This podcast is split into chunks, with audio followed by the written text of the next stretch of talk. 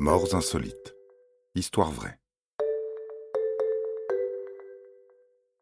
Monter au ciel.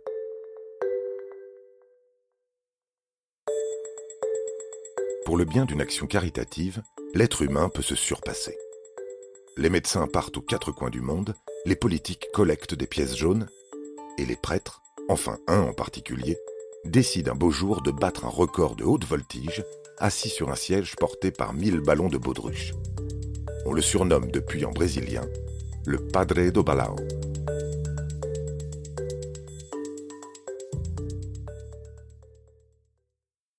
Cet après-midi du 20 avril 2008, la ville littorale de Paranagua, au Brésil, est en proie à une drôle d'effervescence. Dans le but de financer une zone spirituelle de repos à destination des camionneurs du port, le prêtre catholique Adélire Antonio de Carli organise une grande collecte de fonds. Pour ce faire, il s'apprête à battre le record du vol le plus long, suspendu à des ballons. L'homme n'en est pas à son premier essai. Il a déjà volé plusieurs heures avec 600 ballons, l'envoyant à 5300 mètres d'altitude. Aujourd'hui, il vise 1000 ballons, 6000 mètres, et rassure d'emblée les caméras ainsi que la foule venue assister à l'exploit, affirmant qu'il n'y a rien de miraculeux dans cette histoire. Il est doté d'une combinaison de survie, de vivres et d'eau pour cinq jours, d'un téléphone cellulaire, d'un téléphone satellite et d'un GPS, alors tout va très bien se passer. En réalité, non.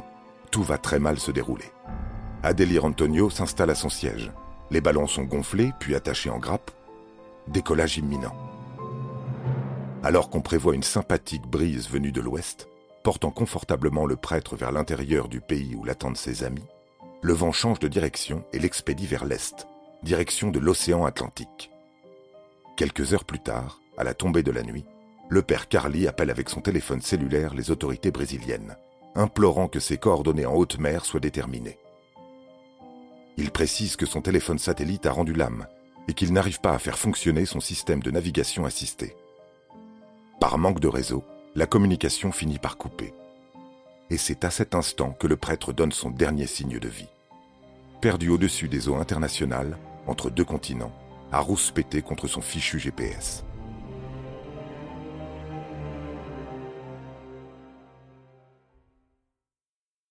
Quelques mois plus tard, en juillet 2008, la partie inférieure de son corps est retrouvée par hasard grâce à un navire pétrolier au large de Rio. Triste issue pour un homme qui ne cherchait qu'à ouvrir une zone spirituelle de repos pour camionneurs. Peut-être aurait-il dû simplement collecter les pièces jaunes, lui aussi. Comme le dit la Bible, l'arrogance précède la ruine, l'orgueil précède la chute. Vous avez aimé cet épisode? N'hésitez pas à le commenter, à le partager et à le noter. À bientôt pour de nouvelles histoires. Studio Minuit, créateur de podcasts addictifs.